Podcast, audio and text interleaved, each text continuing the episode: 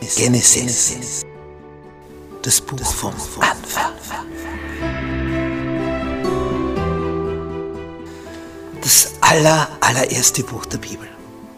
Worum geht's da? Wie alles entstanden ist, wie es dazu gekommen ist und wie der Mensch von hoher Höhe abgestürzt ist. Wie hier die Flut kam auf diesem Planeten und wie seitdem die Oberfläche gestaltet ist. Tja, und wie die Sprachen entstanden sind, die verschiedenen. Wie die Menschen sich hier verteilt haben auf diesem Planeten.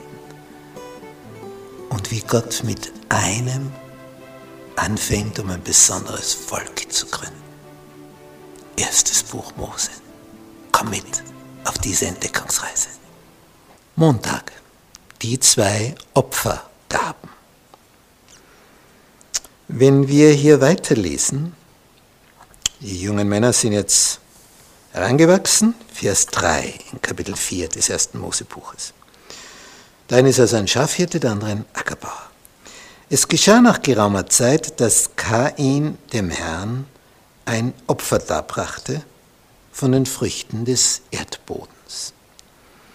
Und auch Abel brachte ein Opfer dar von den Erstlingen seiner Schafe und von ihrem Fett. Und der Herr sah Abel und sein Opfer an. Aber Kain und sein Opfer sah er nicht an. Aha. Wir verstehen das im ersten Moment nicht. Wir merken nur, A wird unterschiedlich von Gott beurteilt. Wenn wir Parallelstellen in der Bibel dazu finden, zum Beispiel Hebräer 11, Vers 4, heißt es, durch Glauben, also Vertrauen, brachte Abel Gott ein besseres Opfer dar als Kain. Durch den Glauben erhielt er das Zeugnis, dass er gerecht sei, indem Gott über seine Gaben Zeugnis ablegte. Und durch den Glauben redet er noch, obwohl er gestorben ist. Denn es sollte ja ein Lamm als Opfergabe ein Sinnbild sein auf Jesus Christus. Nämlich es, du bekennst über einem Lamm deine Sünden, es kommt zu einer Schuldübertragung symbolisch und der Sünde sollte ist der Tod, das ist der Lohn der Sünde. Jetzt müsstest du eigentlich sterben, aber es stirbt jetzt anstelle von dir dieses Lamm, damit du nicht sterben musst. Das ist der Punkt. Und ein Opfer, wie es Kain dargebracht hat, ja, das war halt, wie er sich das vorgestellt hat. Er macht ihm das, wie er sich das denkt und nicht wie Gott es sich denkt. Ich bin ich und ich tue, was ich will. Der eine handelt so, wie es Gott empfiehlt und der andere handelt entgegengesetzt, wie es Gott empfiehlt. Und darum das Ergebnis, der Herr sah Abel und sein Opfer an, aber Kain und sein Opfer sah nicht an. Vers 5. Und dann steht, da wurde Kain sehr wütend und sein Angesicht senkte sich. Hm, grimmig.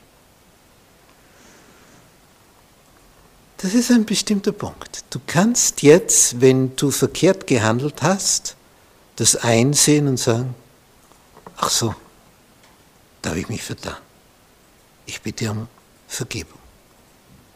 Oder du wirst zornig, weil das, wo du selbst herrlich gedacht hast, ich mache das halt, wie ich will, und jetzt kommt es aber nicht an und das ärgert dich jetzt.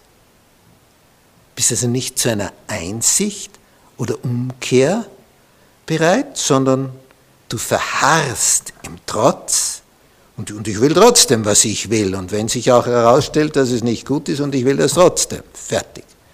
Er wird wütend. Geht nicht in sich, sondern schlägt um sich. Das ist es immer so.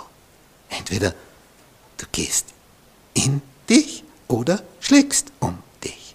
Es gibt nur das oder das. Tja, und das ist hier so. Und als der wütend wird, sagt der Herr zu ihm, warum bist du so wütend? Warum senkt sich dein Angesicht? Und Gott arbeitet an ihm. Er sagt, ist es nicht so? Wenn du Gutes tust, so darfst du dein Haupt erheben, oder? Wenn du aber nicht Gutes tust, so lauert die Sünde vor der Tür. Und ihr Verlangen ist auf dich gerichtet. Du aber sollst über sie herrschen. Und das ist jetzt der wesentliche Punkt. Die Versuchung naht, aber du ziehst einen Schlussstrich. Und es geht mit Hilfe Gottes, wenn man sich darauf einlässt.